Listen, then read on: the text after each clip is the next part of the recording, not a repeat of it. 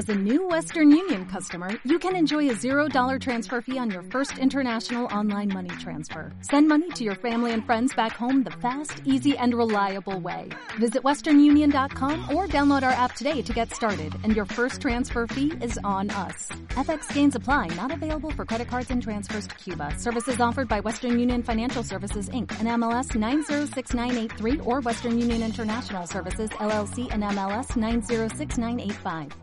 El mundo. Bueno, mm, tanto, tanto no. Controlar tu país. Ay, tampoco. Entender a tu pareja. Uf, va a ser que no. Disfrutar de tu ciudad. Mira, eso sí, Onda Aragonesa te ayuda a disfrutar de lo más cercano. En el 96.7, Onda Aragonesa. Onda Aragonesa. www.ondaaragonesa.com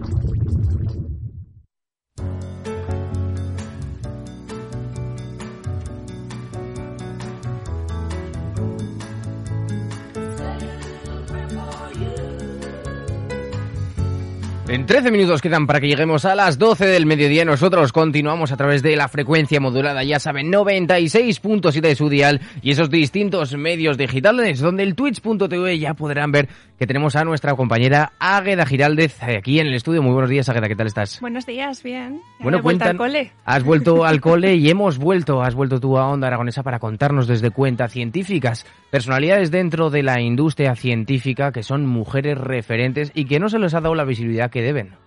Efectivamente. Y además empezamos un día bonito porque hoy tenemos una efeméride que tiene mucho que ver con, con Zaragoza. Mm. Hoy es la efeméride de Genara Vicenta Arnal, eh, que fue una química y se doctoró, bueno, se licenció y doctoró aquí en la Universidad de Zaragoza. Y también era maestra. Cuéntanos, ¿qué hizo Gerana Vicenta Arnal Yarza? Qué, qué nombre más largo, ¿eh? Genara Vicenta, sí. Arnal Yarza. Si al final le, le- le coges cariño al nombre, Ujú. Genara Vicenta. Fue la primera doctora en ciencias químicas de España en 1929. Ella nació en 1902, un 19 de septiembre. Y la siguieron en, en el doctorado las catedráticas Ángela García de la Puerta y María Antonia Zorraquino. Mm. Y estas tres mujeres tuvieron un homenaje aquí en, en Zaragoza, en la, un- en la Facultad de Ciencias, hace unos años, una exposición muy bonita con, bueno, pues con los objetos y los- las publicaciones, las tesis doctorales, ah, organizada por la Universidad de, de Zaragoza. O sea, tenemos la primera doctora en ciencias químicas en España. Efectivamente, pero que además era maestra. He querido traer también este personaje porque, bueno, estamos de vuelta al cole. Hoy empiezan los colegios que tienen jornada mañana y tarde, pues ahora ya eh, empieza todo a tope, ¿no? Y fue también pionera en, las, en la manera de enseñar la, la química. ¿Qué método tenía Y- ella para enseñar la química? No puedo entrar tanto en, en el, en el método, ¿sabes? Porque al final es, es, eh, ah, es mucho detalle. Mm. pero, pero sí que creo que la manera de ser, claro, estamos hablando de, de otra época, ¿no? Y, y la forma de enseñar era más cercana, era el, el aprendizaje, la experiencia, el... Bueno, También fue una de las pioneras que no perteneció a la clase media a la hora de sacarse ese doctorado. esa es otra de las características que tenía, sí. Porque ella era hija de jornalero y, y- y bueno, pues... eh, Y antes solo si, era, si eras clase media o clase alta sí que podías acceder a este tipo de carreras o doctorados, pero no perteneciendo a la clase media ni siquiera, estando en, en el pueblo, por así decirlo. Antes, en, en los años eh, 1929, pues ya fue una tendencia que marcó un antes y un después en el mundo de la ciencia. Efectivamente. Ah, podéis encontrar más información sobre ella en la página web mujeresconciencia.com, que siempre la recomiendo, y también la tenemos en la página del 11 de febrero. El- una de las cosas curiosas de contar de Genara, que fue uno de los primeros escaparates en la Mm. tienda Esencia en, en Zaragoza, en la primera mm, convocatoria de escaparates 11F, pues uno de los escaparates estaba dedicado a estas tres primeras doctoras en ciencias en España que se doctoraron aquí en la Universidad de Zaragoza. Vuélvenos a contar lo que son las iniciativas eh, del 11 de febrero y cu- eh, cuentas científicas. De acuerdo, el 11 de febrero es una iniciativa para celebrar el Día Internacional de la Mujer y la Niña en la Ciencia. Podéis encontrar la información en la página web 11, escrito con número 11 de febrero.org. Ah, es una iniciativa que arranca ahora de nuevo porque empieza con las charlas en los colegios. Se abre una convocatoria ah, para que los colegios se apunten, para que científicas vayan a dar charlas en, febrero, en la semana de, bueno, empezamos el, eh, del 1 al 15 de febrero se hacen las actividades. Y aquí en Zaragoza, una de las actividades más eh, llamativas son los escaparates, porque se preparan escaparates, las tenderas de, y tenderos de Zaragoza preparan escaparates dedicados a mujeres eh, científicas. A esas historias que nunca se contaron y que sí que hay que contar. Efectivamente, para dar visibilidad y, sobre todo para mostrar referentes, que, que las niñas y los niños sepan que hay muchas mujeres dedicándose a la, a la ciencia y a la tecnología. ¿Este año qué vais a realizar en el concepto de la visibilización de la mujer en la ciencia? Bueno, eh, este año destacar mm, que arrancó durante la pandemia, pues que hay un podcast que es Voces 11F que se puede escuchar y luego hay también una iniciativa que es Cuéntame en tres minutos. Entonces, cuéntame 11F y ahí, pues, eh, cuando se abre la convocatoria, pues se pide a las científicas que en tres minutos hagan un vídeo cortito, explicando por qué se dedican a esto y con la idea de ir generando contenido. Y ese es un concurso. O sea, los vídeos después, pues entre los más votados, se invita a las participantes o las ganadoras al podcast 11, Voces 11F. ¿Y qué te cuentan en tres minutos? Y en tres minutos, pues te cuentan eso, que es lo que las animó a dedicarse a, a la ciencia o cuál es su, su, campo de investigación, exactamente a qué se dedican. ¿no? La idea es que el que vea ese vídeo, la persona que vea ese vídeo, pues tenga también un referente en ellas. ¿Cómo podemos impulsar la cultura de la mujer en la ciencia? Bueno, eh, yo creo que hay muchísimas maneras y una de ellas es en casa, con, con la familia, eh, contando a, las personas que tenemos alrededor. Y cuando digo contando, me refiero a contar con los dedos, ver a ver cuántas mujeres alrededor conoces que se dediquen a la ciencia y la tecnología. Te sorprende cuando te das cuenta de que son muchas, no es algo raro. Ah, y, la idea es eso, que en casa eh, primero nos demos cuenta, que también tiene la palabra contar otra vez, ¿no? Darse cuenta de que, de que es una realidad y que ya cada vez son más y que, y que si las contamos, pues estamos contando una realidad que está ahí. Cuéntanos un poquito más sobre Genara.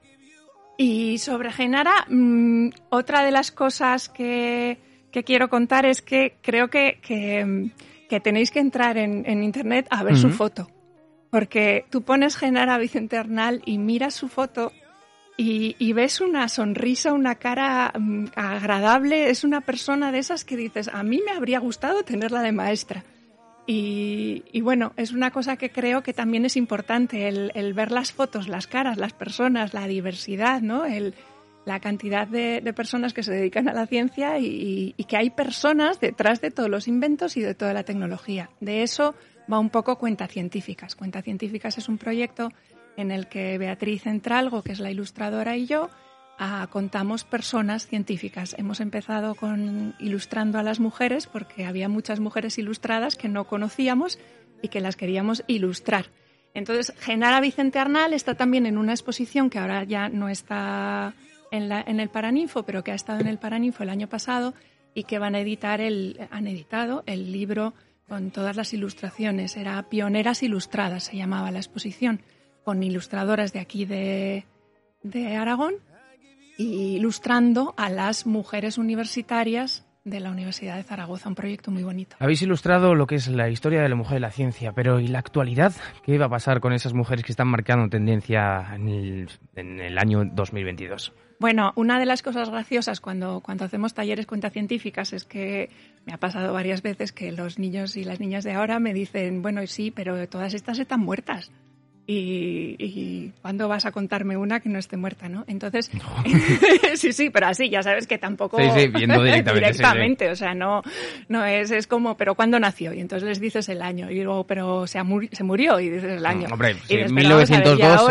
Eh, pero una de las cosas que hago siempre al empezar es decir, vamos a ver, ¿cuántas mujeres científicas conoces? Mm. Y es verdad que se tira, bueno, que se suele ir a las pioneras, Marie Curie sale muchísimo, Am, pero luego después ya voy preguntando. Vamos a ver, pero ¿no tienes a na- ninguna médica? ¿Ninguna... mm, ¿No conoces? Ah, sí, sí, sí, médica sí. Es bueno, pues eso es una científica también. O eh, informática, ¿conoces alguna informática? Ah, sí, sí, informática también. Y entonces al final eh, es como que hay profesiones que no piensan que la ciencia sea esa profesión. Hmm. Te vas a la bata, o sea, química, a, ¿no? a profesiones con bata. Pero no todas las científicas llevan bata, no todas las personas científicas llevan bata, ¿verdad que no, Jimmy? La- no, no, no todas las personas científicas, algunas van en traje, algunas van en camiseta de, de metálica. eh, la diversidad es, eh, es bonita. Y aparte enriquece. Es un poco como lo- el trabajo en equipo, ¿no? También cuando más diverso es el equipo, más mm, ideas surgen o, o maneras diferentes de abordar una idea. Yo creo que esa es la, el. Águeda, nos has eh, contado la historia de la química Genara Vicente Arnal Yarza, que nombre largo donde los haya. Te quería preguntar, ¿alguna historia que hayas eh, descubierto recientemente, recientemente que nos eh, impulses tú a decir, buscarla en Internet? Mm, uf. Eh, ¿Me pillas de vuelta al cole Vale, con el vale, que verano? no pasa nada, yo te Ya sé quién, ya sé quién. Es que me encanta. Eh, la mujer de las abejas. Ahora, el nombre eh, lo tengo que buscar porque esta está en la página Mujer Conciencia y, y esta, este Lady personaje... Fonte Carballo, bueno, ¿puede ser? Pues mira, esa, esa yo no la conozco, así que... La mujer que ama a las abejas. He puesto la mujer de las abejas directamente y me ha salido el resultado. no es la que yo digo, pero podemos, podemos buscar también esta otra mujer.